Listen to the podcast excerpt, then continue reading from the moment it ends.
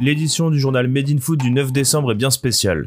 On aurait évidemment préféré parler de foot entre le PSG et Istanbul Basaksehir, mais des propos racistes auraient été formulés durant la rencontre par le quatrième arbitre. Le récit de cette soirée est évidemment une de ce journal, mais on retrouve également les retrouvailles entre Lionel Messi et Cristiano Ronaldo, l'élimination de Manchester United, ou encore l'avant-match de Manchester City Olympique de Marseille.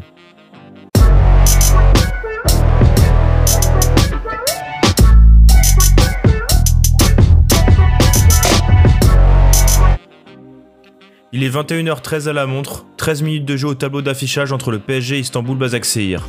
Et Presnel Kimpembe tacle Frédéric Gulbransen par derrière. Le défenseur français ne s'attendait probablement pas à ça, mais son tacle est la jeunesse d'un accident raciste sans précédent en Ligue des Champions. Le tacle de Kimpembe fait logiquement bondir le banc du club turc, qui réclame un carton jaune pour le français.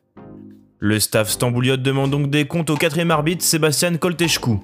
Et c'est à ce moment-là que le dérapage a lieu. L'arbitre va alors désigner l'homme qu'il estime être à l'origine de cette trop vive contestation à l'arbitre principal afin qu'il reçoive un carton. Mais pour communiquer avec son compatriote roumain, Kolteschkou utilise le terme négrou que l'on peut traduire en français par noir. Pierre Webo, l'adjoint d'Okan Bourouk depuis 2019 visé par cette description minimaliste et tout simplement honteuse, entend les propos de l'homme en jaune et descend pour demander des comptes.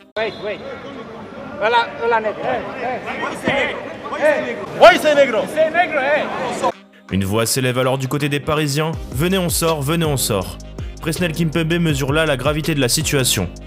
Pendant ce temps-là, le délégué UEFA est appelé et Sébastien Kolteschkou tente une explication sur la traduction de noir en roumain négrou. L'image forte de la soirée arrive ensuite avec Dembaba complètement hors de lui qui vient faire la leçon au quatrième arbitre. Quand vous vous adressez à un homme blanc, vous ne vous adressez pas à lui en parlant de l'homme blanc. Pourquoi le faites-vous avec un homme noir? Cette prise de parole restera dans l'histoire, même si le natif du Havre s'en serait bien passé. Après des minutes interminables, les 22 acteurs décident, par soutien à Webo, de quitter la pelouse et d'interrompre la rencontre. Un acte exceptionnel qui n'est jamais arrivé auparavant, encore plus en Ligue des Champions. Alors qu'un retour à la normale est espéré à 22h heure pétante, avec une reprise de la rencontre, Bazak Seir n'accepte pas la proposition de l'UEFA, à savoir le remplacement de l'arbitre en cause par celui qui gère l'arbitrage vidéo. Toutefois, Kolteschkou aurait dû être placé dans le camion du VAR et prendre en main l'arbitrage vidéo, une chose inconcevable pour les Turcs. À 23h10, soit deux heures plus tard, les Turcs d'Istanbul Basaksehir se rhabillent et semblent être prêts à grimper dans le car. Quelques secondes plus tard, l'UEFA annonce officiellement que ce PSG Istanbul Basaksehir ne reprendra pas, la fin d'une soirée complètement folle. Si ce match restera dans les annales comme le premier match arrêté par les 22 acteurs en quittant le terrain pour des propos racistes, la rencontre va reprendre ce mercredi. Le match, stoppé à la 13e minute, reprendra à 18h55 heure française. Cet incident a logiquement été repris massivement par les médias européens ce mercredi. Cette affiche sera tout de même moins stressante pour le PSG, puisque les Parisiens sont assurés de disputer les huitièmes de finale de la Ligue des Champions. Dans l'autre match du groupe qui s'est bien déroulé en Allemagne, le RB Leipzig est venu à bout de Manchester United 3 buts à 2. Dès la 13e minute, les Allemands avaient deux buts d'avance et ont longtemps dominé les débats.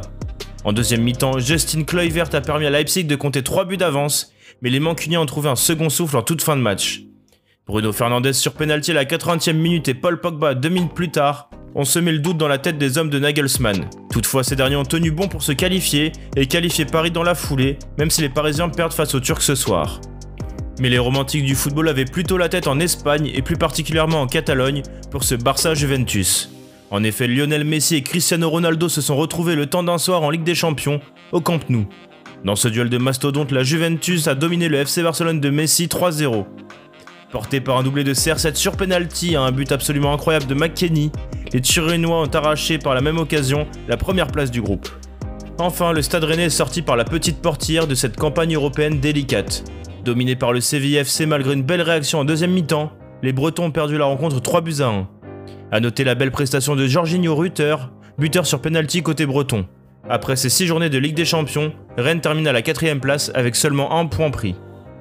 Enfin, l'Olympique de Marseille doit croire à l'exploit.